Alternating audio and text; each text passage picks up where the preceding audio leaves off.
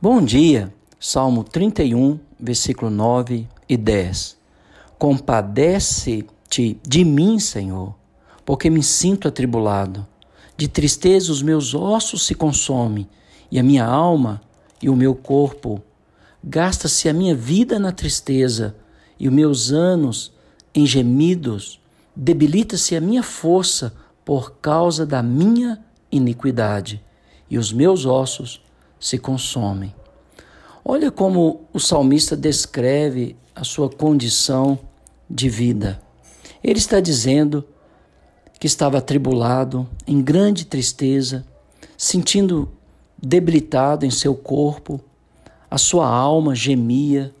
Ele, ele fala de uma tristeza que o consumia, porque ele usou o termo: gasta-se a minha vida na tristeza.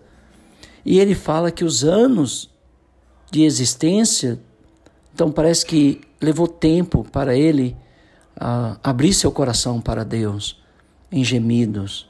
Ele falou que suas forças se debilitavam e ele falou a razão, por causa da minha iniquidade.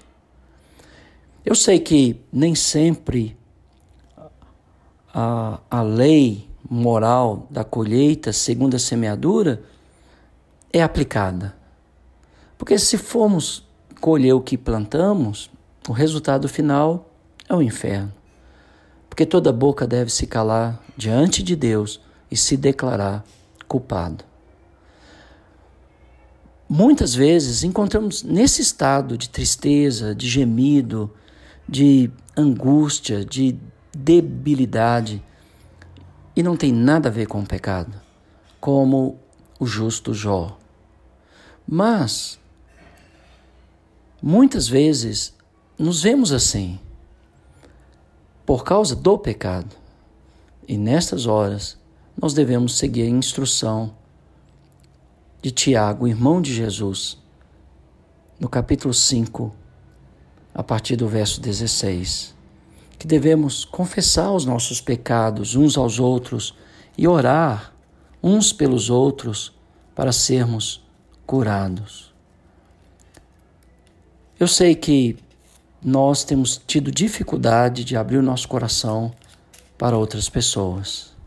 Primeiro, porque muitas vezes elas pegam o que falamos e usam contra nós mesmos. Infelizmente.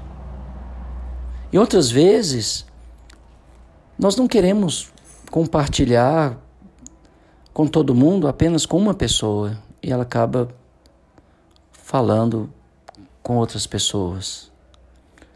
E isso nos impede de praticar a palavra de Deus que diz em Tiago 5,16: Confessai, pois, os vossos pecados uns aos outros e orai uns pelos outros para serdes curados.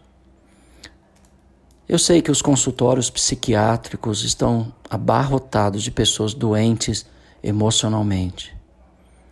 E eu sei que muitos da igreja estão em tristeza, em gemido, debilitado em sua força física por causa do pecado.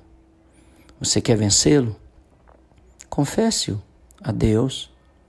Encontre um irmão, uma irmã, abre seu coração. Obedeça a palavra de Deus. E você obedecendo, você encontrará paz. Eu já vivi esse estado que o salmista descreveu, até que eu abri meu coração para um irmão, pedindo a ele que orasse por mim. E ele orou. E desde então eu tenho paz, eu tenho vida, eu tenho ânimo, eu tenho entusiasmo.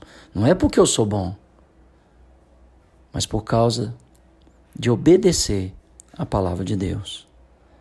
Confessai, pois, os vossos pecados uns aos outros e orai uns pelos outros para seres curado. Você não precisa expor ninguém, citar nome de ninguém, simplesmente fazer como o filho pródigo. Pai, pequei contra o céu e contra a terra. Já não sou digno de ser chamado teu filho. Lembro que o pai fez antes mesmo do filho terminar de falar, o abraçou, o beijou, pediu os empregados para uh, vesti-lo, banhá-lo, colocou um anel no seu dedo. É isso que Deus vai fazer quando você abrir o seu coração para Ele. Ele vai te honrar e, e Ele vai te dar paz. Se a sua dor, a causa é o pecado. Se não, da mesma forma, você deve compartilhar com Deus e com outros irmãos para te ajudar em oração a vencer esses dias difíceis. Que Deus te abençoe.